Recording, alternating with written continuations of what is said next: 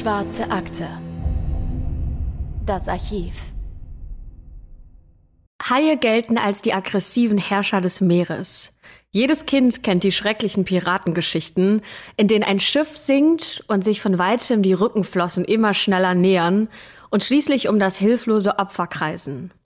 Steven Spielberg hat mit seinem Film Der weiße Hai einen Mythos geschaffen, der noch bis heute dafür sorgt, dass Menschen Angst davor haben, im Meer zu schwimmen, weil sie Angst davor haben, von einem Hai aus der Tiefe angegriffen zu werden. Bis zu 100 Menschen werden jedes Jahr von Haien attackiert und warum das so ist, das kann sich die Wissenschaft nicht so wirklich erklären. Zumindest sagt der WWF, dass Haie nicht die blutrünstigen Menschenjäger sind, wie sie in Film oder im Fernsehen dargestellt werden. Und laut dem Umweltverband gibt es zwei Theorien, warum Haie auch Menschen verletzen. Die erste Theorie, der Hai verwechselt seine Beute und hält Surfer auf Brettern für rudernde Robben, seine Leibspeise.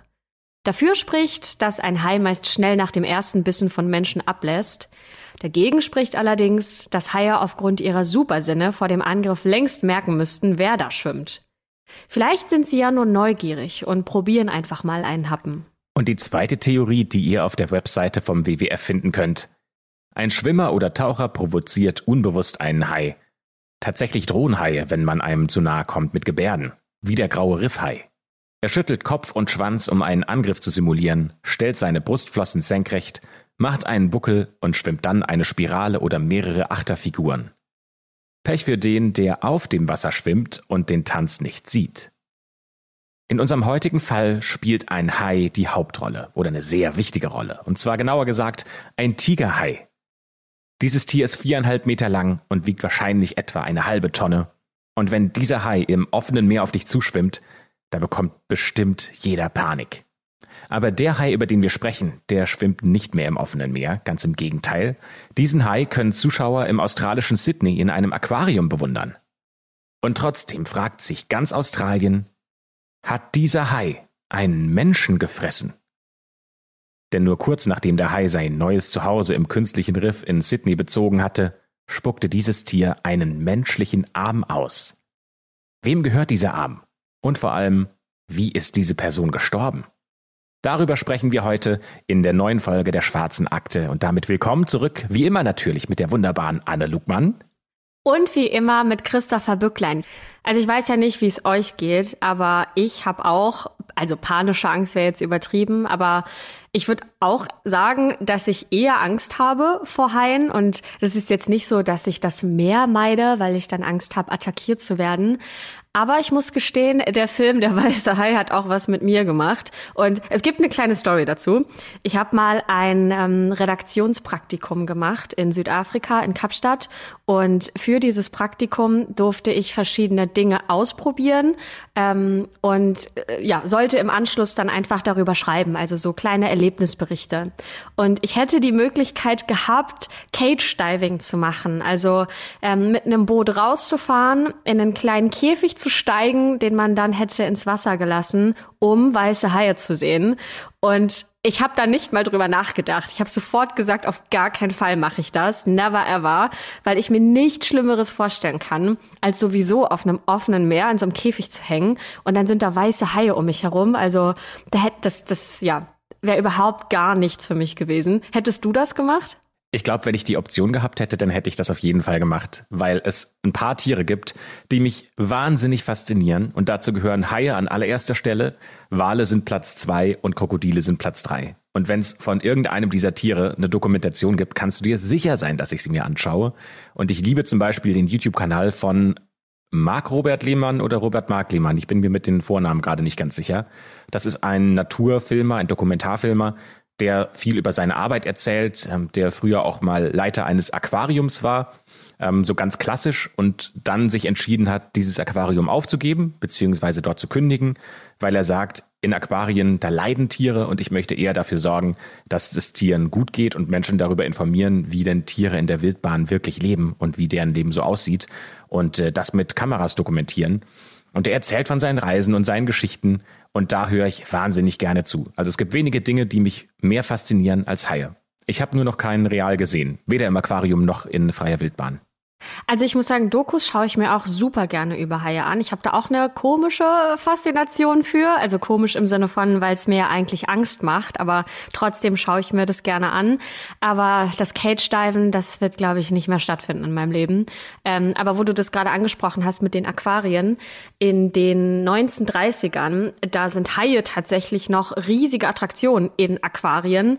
Und bis dahin gab es für die breite Bevölkerung eher ja, wenige Möglichkeiten, diese riesigen Fische aus nächster Nähe zu sehen.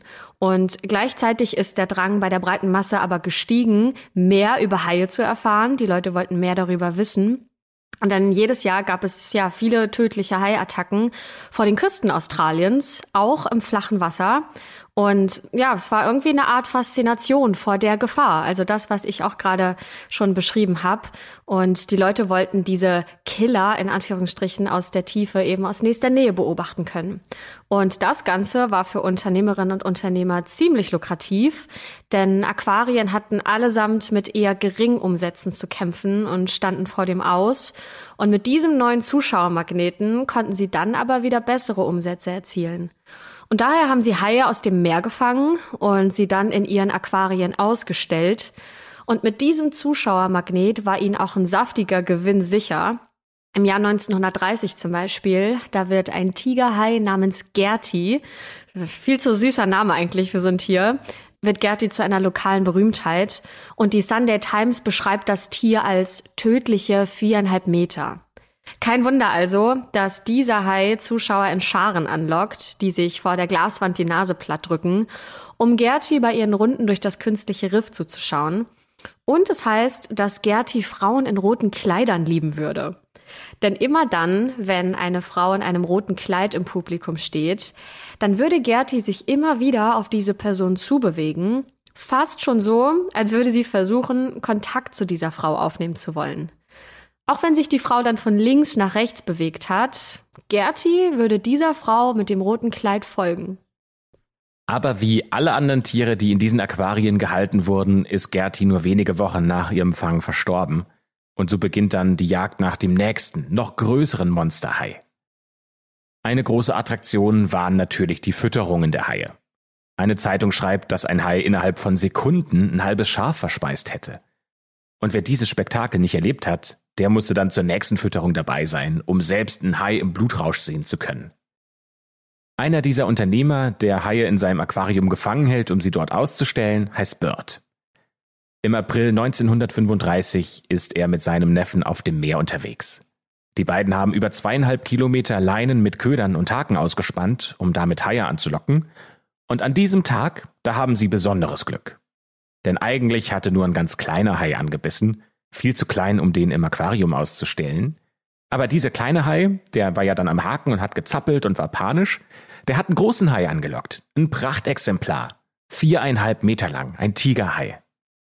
Dieser größere Hai hat dann mit seinen scharfen Zähnen große Teile des kleinen Hais verspeist, aber während er so seinen Snack verspeist, da haben sich die Leinen um den Körper des Tigerhais gelegt und den eingeschnürt.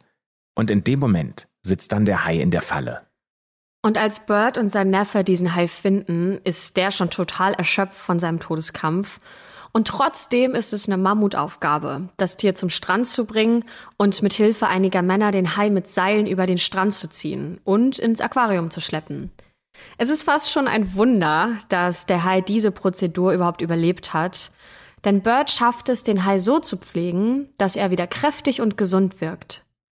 Am 25. April 1935 macht Bird einen richtig satten Umsatz, denn in Sydney findet eine Militärparade statt und etliche Besucher wollen sich vorher noch diesen riesen Hai anschauen, bevor die Parade beginnt.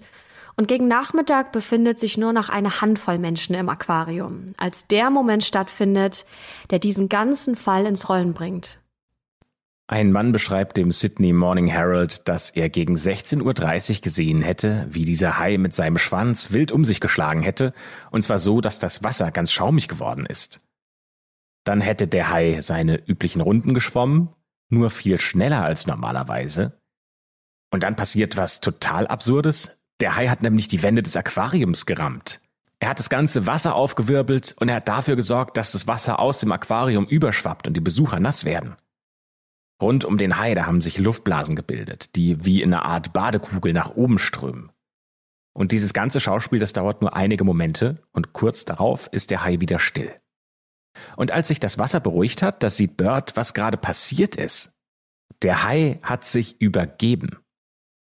Und im Wasser liegen neben einer Ratte und einem halbverdauten Vogel auch ein menschlicher Arm, den der Hai ausgekotzt hat. Dieser Arm ist extrem auffällig, denn auf diesem Arm ist ein Tattoo ganz deutlich zu erkennen und nicht nur das, an diesem Arm hängt auch noch ein Stück Seil am Handgelenk. Das Tattoo bildet zwei Boxer, die sich gegenüberstehen. Der eine in roten Hosen, der andere in blauen Shorts. Zuerst hat Bird geglaubt, dass Medizinstudenten diesen Arm in den Wassertank geworfen hätten, um sich einen geschmacklosen Scherz zu erlauben, und dass der Arm gar nicht aus dem Maul des Hais gekommen wäre. Aber nach einigen Gesprächen mit seinen Mitarbeitern, die ihm versichern, dass das Aquarium zu jedem Zeitpunkt unter Beobachtung stand und niemand da etwas reingeworfen hat, da ist Bird klar, dieser Arm, der war tatsächlich vorher im Magen des Hais. Bird ruft also die Polizei, die sich jetzt um diesen Fall kümmert. Und einerseits muss die Polizei herausfinden, wessen Arm das ist. Und dann gilt es noch zu klären, wie der Arm in den Hai gelangt ist. War das ein Unfall? Hat der Hai einen Menschen attackiert und den Arm abgebissen? Oder hat jemand absichtlich dafür gesorgt, dass dieser Arm von einem Hai verspeist wird, um einen Mord zu verdecken? Ja, und äh, gerade die letzte Option, das mit dem Mord, das klingt schon irgendwie logisch, denn nach der ersten Untersuchung wird klar, dass der Hai definitiv diesen Arm nicht abgebissen hat. Denn es gibt kleine Schnitte am Oberarmknochen und äh, klare Schnittkanten, die zeigen, dass dieser Arm mit einem scharfen Messer bearbeitet wurde. Hätte der Hai den Arm abgebissen, dann wären da Zahnabdrücke zu sehen und die Haut wäre viel stärker in Mitleidenschaft gezogen. Außerdem merken die Mediziner, die das untersuchen, dass dieser Arm noch gar nicht lange abgebissen sein kann und es noch nicht so lange her ist, dass der Hai diesen Arm verschluckt hat. Denn die Magensäure von Haien, die ist sehr aggressiv. Und hätte dieser Hai den Arm vor mehr als zwei Tagen verspeist, dann müsste der eigentlich schon verdaut sein.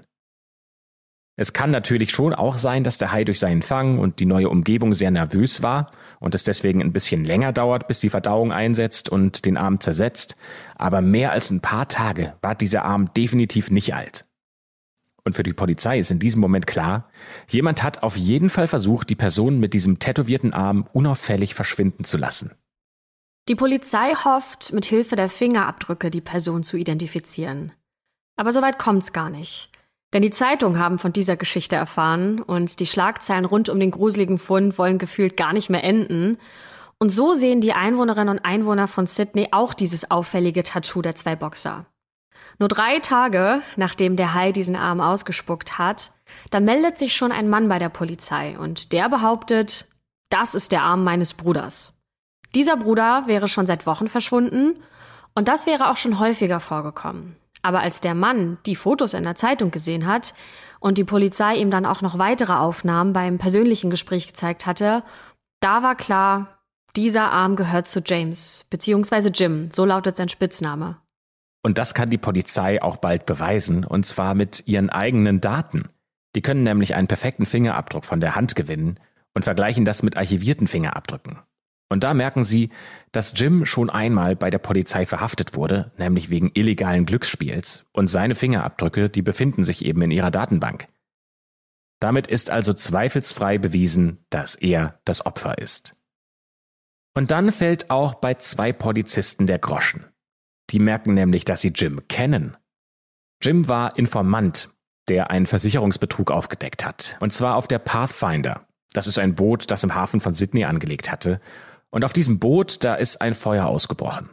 Dieses Boot gehört zur absoluten Luxusklasse. Das Walnussholz im Innern ist auf Hochglanz poliert und auf so feinem Geschirr hatte Jim auch noch nie gegessen. Naja, und jetzt bricht auf diesem Boot dieses Feuer aus und der Besitzer geht zur Versicherung und fordert da eben eine Versicherungssumme. Aber jetzt geht Jim zur Polizei und erzählt, dass dieses Feuer gar kein Unfall war, sondern in Wirklichkeit hatte er selbst das Feuer gelegt. Es sollte ein groß angelegter Versicherungsbetrug werden. Und für Jim selbst war dieser Betrug nicht der erste. Der wurde schon häufiger dafür bezahlt, Schäden an Schiffen zu verursachen, damit die Besitzer hohe Versicherungssummen ausgezahlt bekommen. Und dank dieser Informationen konnte die Polizei tatsächlich diesen Betrug aufdecken und verhindern, dass diese Versicherungssumme ausgezahlt wird.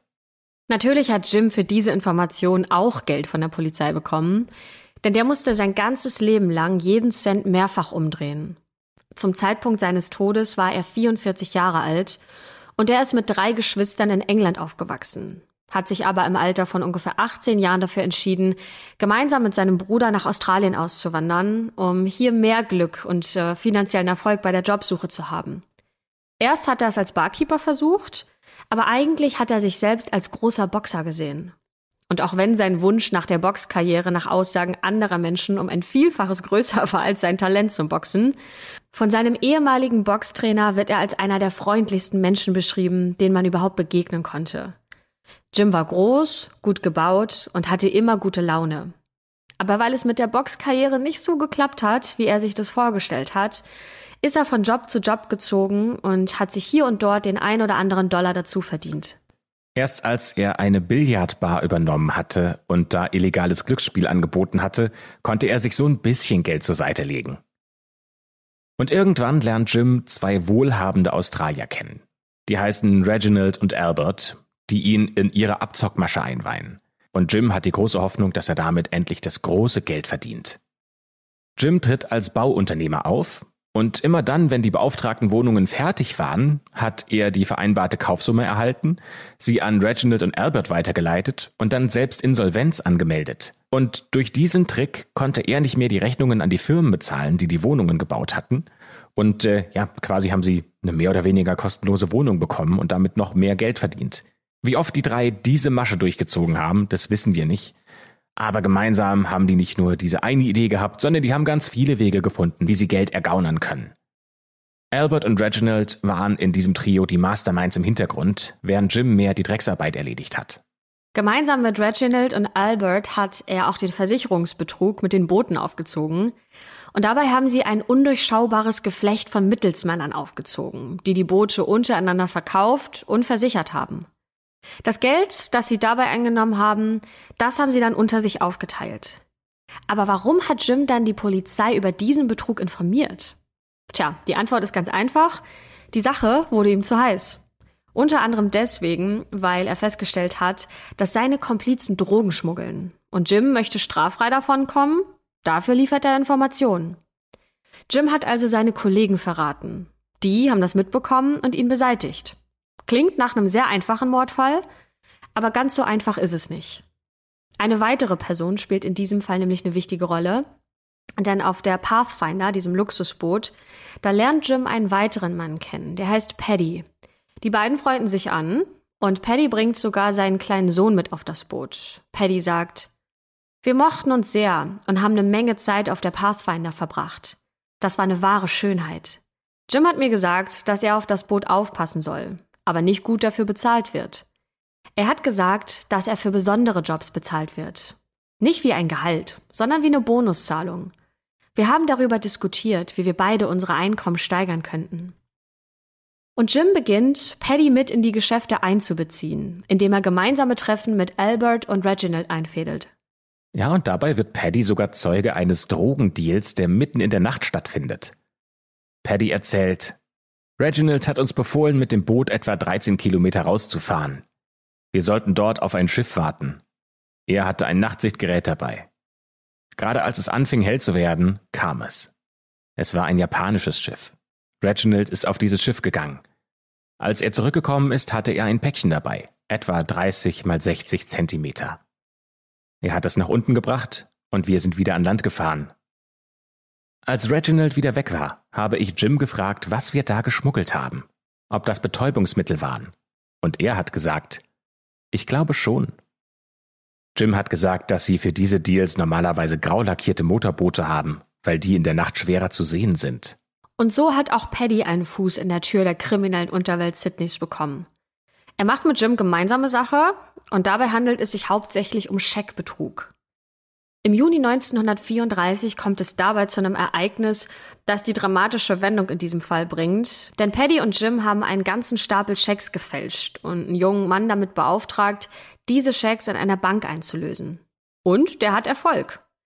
Die Zeitungen werden später von einem der größten Betrugsversuche der letzten Jahre sprechen. Aber nur fünf Tage nachdem Jim und Paddy auf einen Schlag einen ganzen Batzen Geld erschwindelt hatten, wird einer der Mittelsmänner verhaftet und verurteilt, die Jim und Paddy bei dieser Aktion eingesetzt hatten. Auch Paddy steht kurzzeitig schon mit einem Bein im Gefängnis, aber die Polizei kann ihm nicht genug nachweisen, um ihn auch einzubuchten. Paddy ist sofort klar, was hier Sache ist. Irgendjemand hat Informationen an die Polizei weitergegeben. Irgendjemand hat dafür gesorgt, dass jetzt auch seine eigene Freiheit auf dem Spiel steht. Und Paddy ist sich sicher, es war nicht irgendjemand, es war sein Geschäftspartner Jim. Und für Verrat gibt es bei Kriminellen nur eine Strafe, nämlich den Tod. Werbung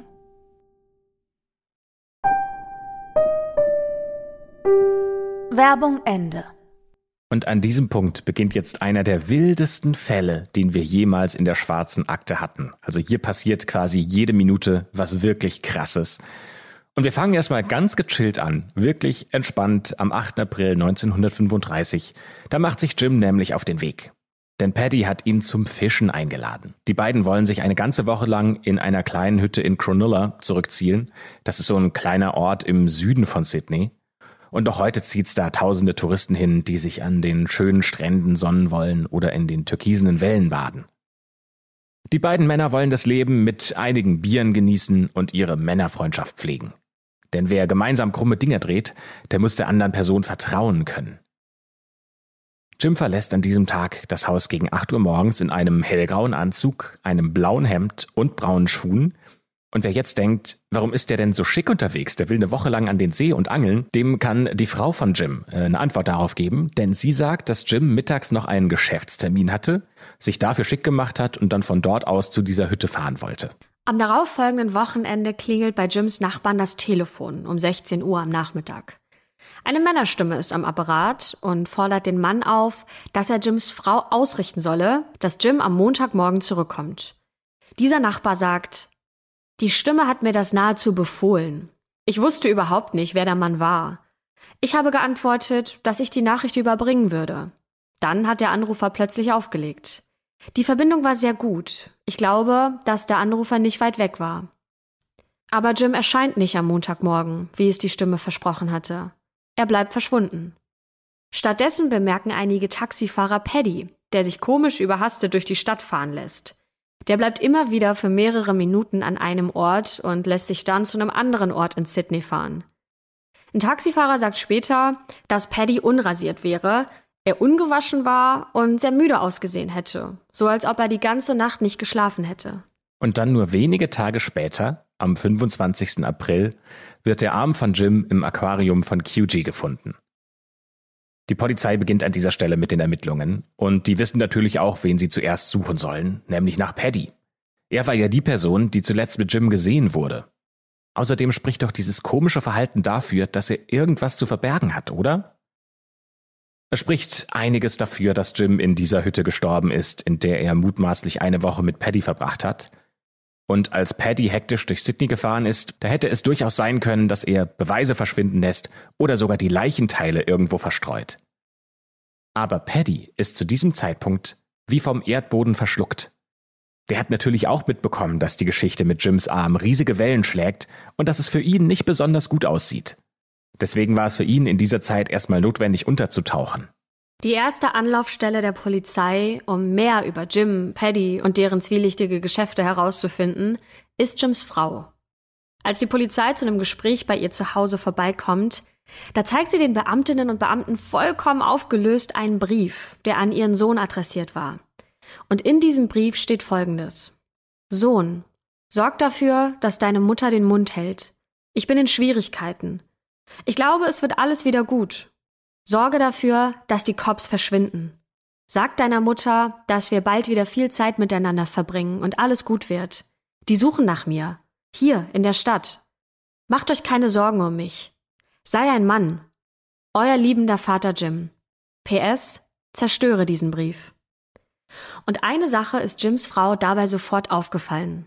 Denn dieser Brief, der wurde nicht von ihrem Ehemann geschrieben. Das war nie und nimmer seine Handschrift. Sehr wahrscheinlich war das nur ein Versuch zu blöffen, sodass sie glaubt, Jim wäre noch am Leben. Und wer auch immer diesen Brief abgeschickt hatte, der muss auch der Mörder sein.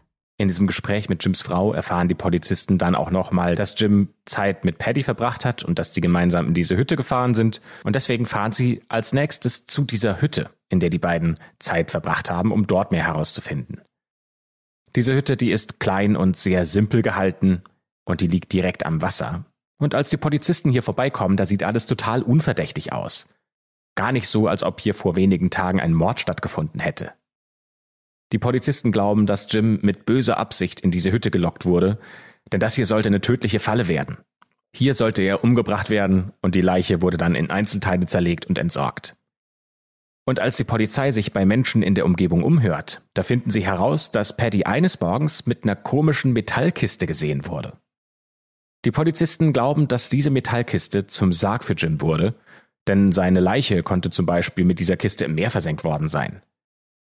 Aber vielleicht war diese Kiste zu klein. Es hat alles reingepasst, bis auf dieser eine Arm. Der hat nicht mehr in die Kiste gepasst. Die Kiste wurde aber irgendwo in einem Hafen entsorgt. Auch der Arm wurde ins Wasser geschmissen. Und dort hat ihn dann irgendwann dieser Hai gefunden, gefressen und ein paar Tage später wieder an die Tagesoberfläche befördert. Die Polizei sucht jetzt also mit Booten und Flugzeugen nach der Kiste. Das Wasser ist flach in dieser Gegend und so könnte schon ein Funkeln am Meeresgrund den Polizisten den Ort verraten, an dem die Kiste mit Jim versenkt wurde. Die Suche bleibt allerdings erfolglos. Im Mai 1934 wird Paddy dann wieder in Sydney gesehen, der ist aus seiner Deckung rausgekommen, und jetzt muss er nur noch unvorsichtig genug sein, um den Beamten auch ins Netz zu gehen. Die Polizei beschattet rund um die Uhr sein Haus, um verdächtige Bewegungen auszumachen, und am 16. Mai 1934 gegen 18.30 Uhr, da klopft es bei Paddy an der Tür. Paddy weiß in diesem Moment genau, was die Stunde geschlagen hat. Vor seinem Haus stehen Dutzende Polizisten, die kommen, um ihn festzunehmen. Und er schickt als erstes seine Frau, um die Tür zu öffnen. Er selbst rennt panisch zur Rückseite des Hauses, öffnet ein Fenster und versucht sich dort aus dem Staub zu machen. Aber damit hat die Polizei natürlich gerechnet, dass er das vorhat und deswegen nehmen drei Beamte ihn fest. Paddy hat es in dem Moment noch nicht mal geschafft, sein Pyjama gegen Straßenkleidung zu tauschen, als sie ihn festnehmen. Im ersten Moment versucht Paddy ganz cool zu wirken und fragt die Polizisten, was sie von ihm wollen. Aber klar, in der Situation, da muss er auch schon wissen, was ihm blüht. Aber Paddy muss ja cool spielen. Denn der weiß ja nicht, was die Polizei schon über ihn herausgefunden hat und weswegen sie ihn genau festgenommen haben.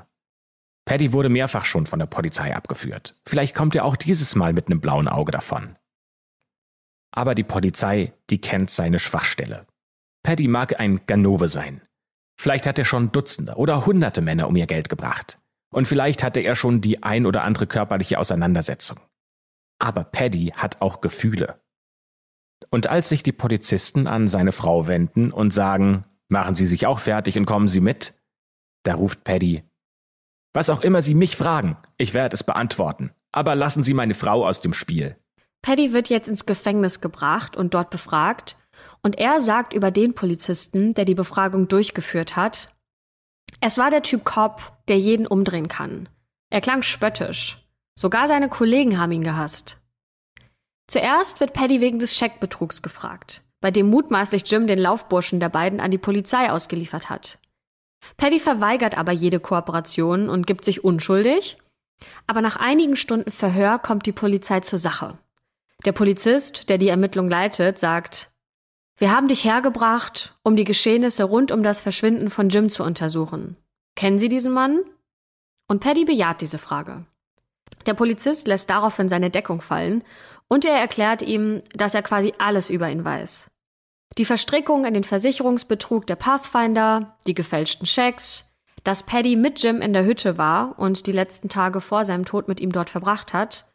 Und der Polizist legt Paddy Aussagen von Taxifahrern, Barbesitzern und sogar von einem Milchmann vor, die sehr genau dokumentieren, wo Paddy die letzten Tage vor dem Auftauchen des Arms im Aquarium war. Sogar Paddys Bruder hat der Polizei eine Aussage gegeben, was Paddy sichtlich verärgert. Dieses Verhör endet allerdings ergebnislos. Aber als Paddy gegen Mitternacht zurück in seine Zelle gebracht wird, scheint er es sich anders überlegt zu haben. Und er sagt den Polizisten, ich habe drüber nachgedacht. Das ist eine ernste Angelegenheit. Ich werde die Schuld nicht auf mich nehmen. Paddy weiß, wie ausweglos seine Situation aussieht. denn in den Augen der Polizei ist er Jims Mörder. Die haben Stunden damit verbracht, um gegen Paddy zu ermitteln. Und es wird wahrscheinlich nur noch ein paar Tage dauern, bis sie genügend Anhaltspunkte gesammelt haben, um einen Richter davon zu überzeugen, Paddy wegen Mordes anzuklagen.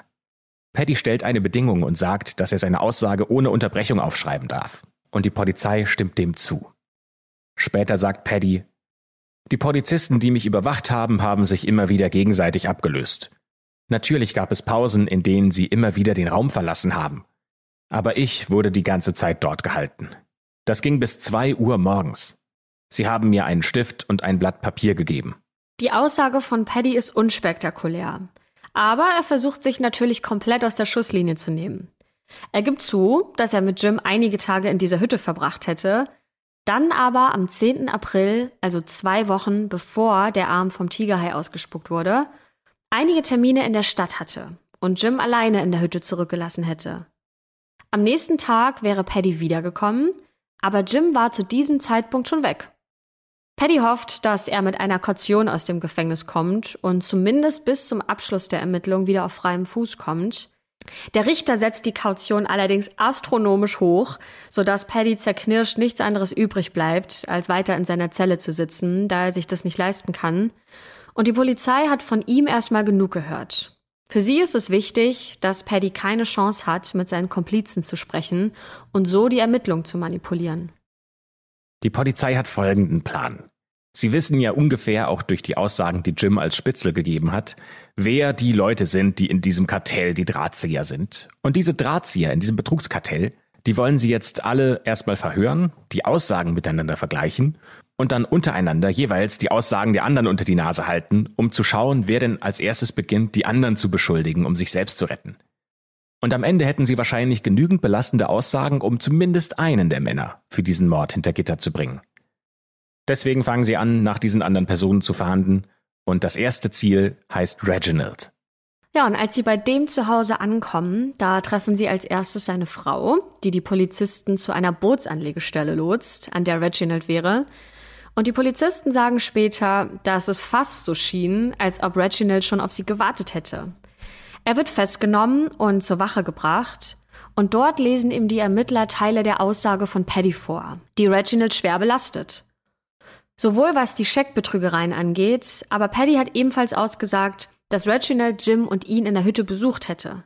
Und damit hatte Reginald nicht gerechnet, dass Paddy ihn opfert, um seine eigene Haut zu retten – und das hat ihn scheinbar sehr getroffen. Und die Polizei möchte diesen Moment der Überraschung nutzen und startet die nächste Stufe der Eskalation. Die Tür öffnet sich und Polizisten betreten den Raum. Und mit ihnen im Schlepptau ist Paddy. Die Polizei möchte nämlich eine offene Konfrontation. Die erste Frage eines Polizisten geht erstmal an Paddy, indem er auf Reginald zeigt und fragt, kennen Sie diesen Mann? Und Paddy antwortet, ja, das ist Reginald, den ich in meiner Aussage erwähnt hatte. Und Reginald wird die gleiche Frage gestellt. Aber die Antwort ist überraschend. Er sagt, nein, ich weiß nicht, wer dieser Kerl ist. Ja, damit hatte keiner gerechnet. Und für diesen Moment hat Reginald in der Tat dafür gesorgt, dass der Plan der Polizei nicht aufgeht. Denn Reginald leugnet konsequent, dass er und Paddy sich irgendwann mal gesehen hätten. Und so wird Paddy zurück in seine Zelle gebracht. Und Reginald wird noch für eine kurze Aussage dargehalten. Aber diese Aussage, die ist sehr kurz und knapp. Und äh, folgendes hat Reginald zu Protokoll gegeben. Mir wurde eine Aussage gezeigt, in der ich erwähnt wurde. Ich wurde einem Mann gegenübergestellt, den ich nicht kenne und noch nie zuvor gesehen habe. Und der meinen Namen in seiner Aussage genannt hat. Ich habe diesen Mann noch nie zuvor gesehen und habe weder beruflich noch privat mit ihm Kontakt gehabt. Ich kann mir nicht erklären, warum er mich in seiner Aussage genannt hat. Für die Polizei bedeutet das, sie kommen nicht wirklich weiter und müssen Reginald sogar ziehen lassen. Paddy zeigt sich zwar sehr kooperativ und führt die Beamten durch Sydney an die Orte, an denen er rund um das Verschwinden von Jim gesehen wurde, aber das hilft bei den Ermittlungen nicht weiter. Der Polizei fehlen wichtige Beweise, die Leiche von Jim wurde zum Beispiel noch nicht gefunden und es ist nicht klar, wie Paddy und Reginald gemeinsam daran beteiligt waren. Das ist einfach zu wenig, um die beiden Männer zu verurteilen, denn das Einzige, was die Polizei in der Hand hat, ist, dass Paddy die letzte Person war, die mit Jim gesehen wurde Und er wurde dabei beobachtet, wie er eine Metallkiste gekauft hat. Die Polizei glaubt ja, wie gesagt, dass Jim in dieser Kiste im Meer versenkt wurde. Und wenn nicht einer der beiden einen handfesten Beweis liefert, kann es sein, dass sie mit einem Mord davonkommen. Das wäre natürlich inakzeptabel und die Polizei nutzt daher die Schwachstelle von Paddy aus. Und diese Schwachstelle ist seine Frau. Als die nämlich zur Polizeiwache gebracht wird und dort über mehrere Stunden von der Polizei verhört wird und eine ganze Menge unangenehme Fragen über sich ergehen lassen muss, und die Polizisten das natürlich so einfädeln, dass Paddy das auf jeden Fall mitbekommt, da reicht es dem. Paddy entscheidet sich, komplett auszupacken. Und er sagt später einem Journalisten, egal was ich gesagt hätte, sie hätten versucht, mich als Lügner darzustellen. Aber ich war bereit, den nächsten Schritt zu gehen und den Bastarden die Wahrheit zu erzählen. Über mich und die anderen. Und so kommt es zu einer erneuten Aussage. In dieser Aussage belastet er Reginald erneut schwer. Und Paddy sagt, dass er gemeinsam mit Jim Zeit in dieser Cottage verbracht hätte. Aber dann wäre erst Jim gegangen, um sich mit einem Bekannten zu treffen, aber hätte versprochen, später wiederzukommen. Und Paddy selbst wäre in die Stadt gefahren, um ein paar Bier zu trinken. Als Paddy zurückkommt, ist die Cottage leer. Aber es gibt etwas, das ihm auffällt, nämlich es liegen Schlüssel auf dem Tisch. Paddy weiß, dass diese Schlüssel Reginald gehören. Und Jim ist nicht da und ab diesem Zeitpunkt auch verschwunden. Paddy hat dann Reginald seine Schlüssel zurückgebracht und hat damit zumindest eine schlüssige Erklärung, warum er ja wild durch die Stadt gefahren ist, weil er nämlich ein paar Erledigungen hatte und gleichzeitig noch dieses Schlüssel wegbringen wollte. Und damit gibt ja Paddy diesen schwarzen Peter an Reginald weiter. Denn plötzlich soll der die letzte Person gewesen sein, die Jim lebend gesehen hat. Am Montag, den 20. Mai 1934, kommt es dann zu einem weiteren Zwischenfall, der alles durcheinander wirbelt. Es ist ein nebliger Tag und frühmorgens fährt Reginald mit einem kleinen Boot raus aufs Meer. Er muss mal ein bisschen runterkommen. Dass die Polizei Paddy festgenommen hat und der versucht, ihn hinter Gitter zu bringen, das ist nicht spurlos an Reginald vorbeigegangen. Er wird dabei beobachtet, wie er sein kleines Boot zum Stehen bringt und eine Flasche Brandy in die Hand nimmt. Reginald trinkt und trinkt und trinkt, und zwar so lange, bis die ganze Flasche leer ist. Dann bückt er sich wieder und nimmt einen anderen Gegenstand in die Hand. Erst nach einigen Momenten muss den Menschen, die ihn dabei gesehen haben, klar geworden sein, dass es sich dabei um eine Pistole handelt. Reginald hebt die Pistole an seinen Kopf, direkt an die Stirn, und drückt ab. Er fällt ins Wasser, aber wie durch ein Wunder hat er überlebt. Der Schädelknochen ist an der Stelle, an der Reginald die Pistole angesetzt hatte, zu stark gewesen. Das heißt, die Kugel ist einfach abgeprallt und hat in Anführungsstrichen bloß eine große blutende Wunde hinterlassen. Die eiskalten Wellen scheinen dann eine Art Schock ausgelöst zu haben, die ihn auf der einen Seite sofort mit Adrenalin durchflutet haben und auf der anderen Seite eine ganz neue Panik in ihm hervorrufen. Reginald greift in diesem Todeskampf nach einem Seil, das vom Boot hängt, und schafft es tatsächlich, sich zurück an Deck zu ziehen. Natürlich hatten da schon Beobachter die Polizei gerufen, die mit Booten versuchen, Reginald in Gewahrsam zu nehmen, um ihn vor sich selbst zu schützen. Aber Reginald denkt gar nicht daran, sich zu ergeben. Mittlerweile ist es acht Uhr morgens. Als sich die Polizei seinem Boot nähert, drückt Reginald aufs Gas. Sein Gesicht ist blutüberströmt und laut Beobachtern war er kurz immer wieder davor, das Bewusstsein zu verlieren. Und trotzdem schaffte es sein Boot durch die Buchten von Sydney zu manövrieren, um der Polizei zu entgehen.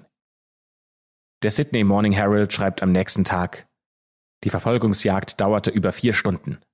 Der Flüchtige hatte sich über sein Steuerrad gebeugt, während Blut aus seinem Kopf strömte. Und während dieses bizarre Schauspiel passiert, während die Polizei diesen blutüberströmten Reginald jagt, da schauen hunderte Menschen vom Festland aus zu.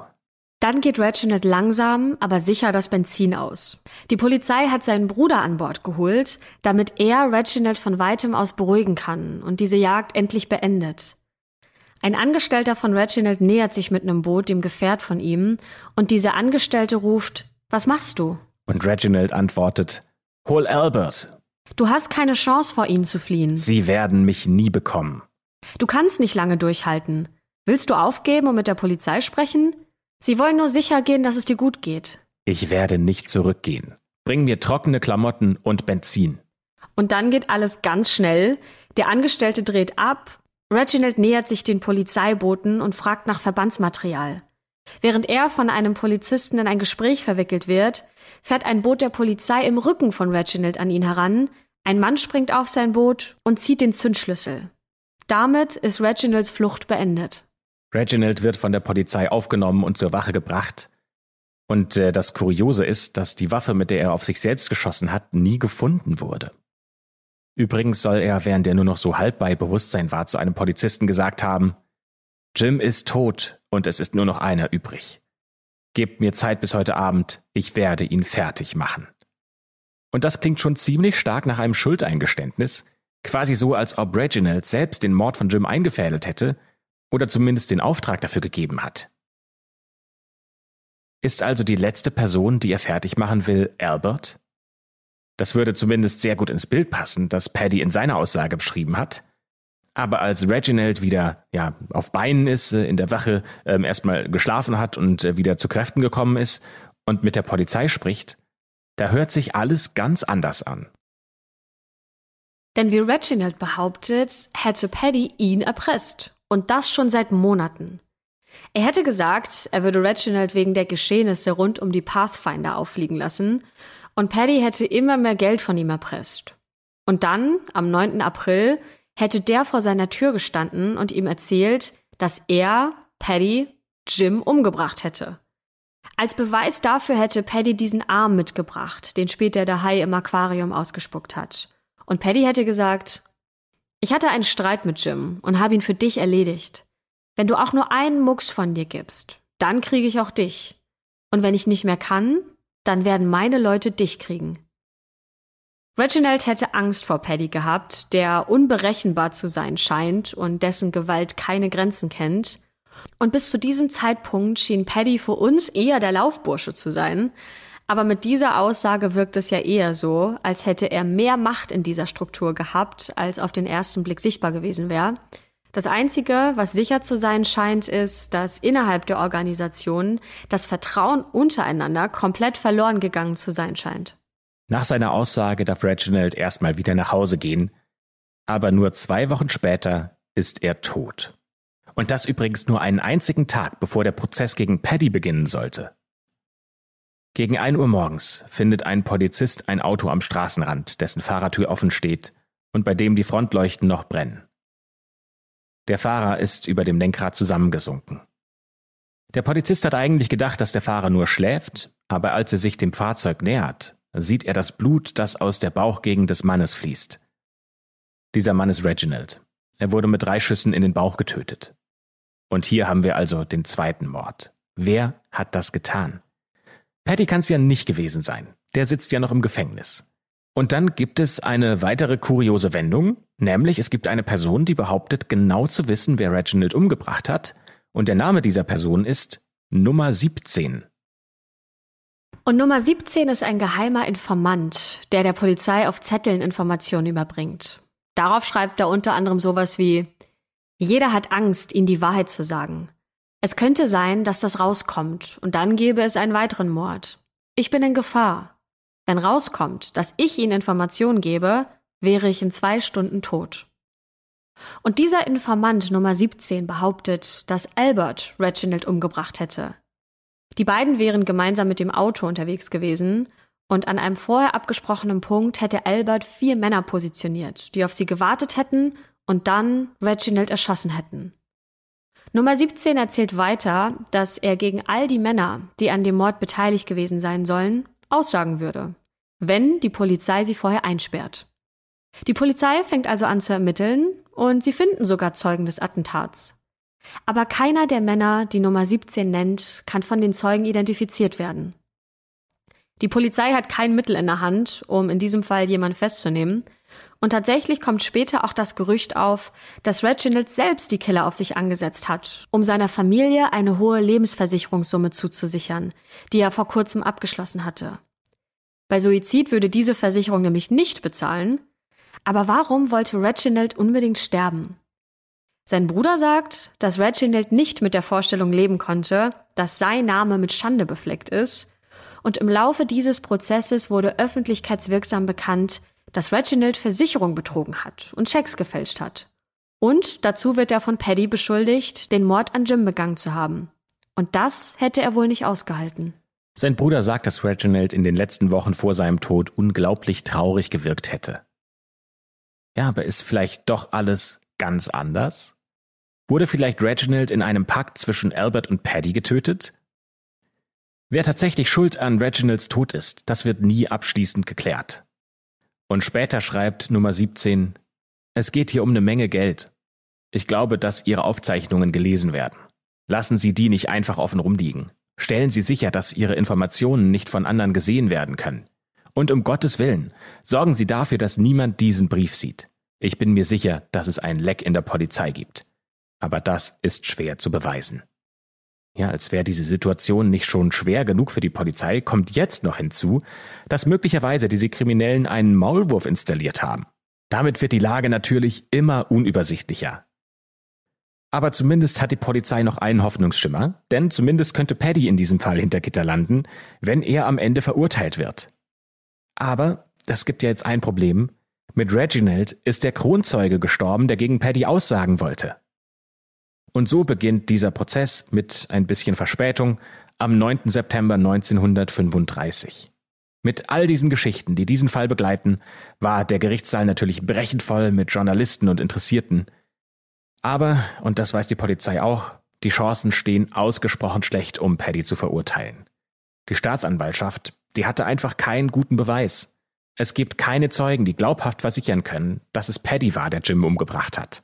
Außerdem plädiert der Verteidiger darauf, dass es sich hier nicht um einen Mord handeln kann, da das Wichtigste fehlt, eine Leiche. Und der Aussage von Reginald, dass Paddy mit dem Arm zu ihm kam und ihm gedroht habe, er würde ihn genauso umbringen wie Jim, der könne man nicht trauen. Denn als die beiden sich zum ersten Mal in der Polizeistation gegenüber saßen, da hatte Reginald ja noch behauptet, Paddy gar nicht zu kennen. Was ja offensichtlich eine Lüge war. Also was soll die Jury hier tun? Der Richter sagt vor der Beratung, das ist der wichtigste Fall in diesem Jahr. Hier gibt es nur zwei Optionen. Mord oder nichts. Bei der Urteilsverkündung sagt der Vorsitzende der Jury Folgendes. In diesem Fall ist es wichtig, dass es Beweise gibt. Wir können niemanden verurteilen, ohne eine schlüssige Erklärung oder einen Beweis zu haben. In diesem Fall halten wir es für möglich, dass es auch eine Erklärung geben könnte, die für den Angeklagten den Freispruch bedeuten würde. Wir sind der Meinung, dass mit dieser Beweislage eine Verurteilung des Angeklagten haltlos wäre. Wir haben keine andere Möglichkeit, als einen Freispruch zu fordern. Und damit geht dieser Fall ohne Urteil bzw. ohne Verurteilung in die Geschichtsbücher ein. Es konnte tatsächlich nie abschließend geklärt werden, wer Jim getötet hatte. Es konnte ja nicht mal zweifelsfrei bewiesen werden, dass er tatsächlich getötet wurde. Denn es gibt eine Theorie rund um diesen Fall, die besagt, dass Jim sich diesen Arm einfach selbst abgetrennt hat, um seinen Tod vorzutäuschen.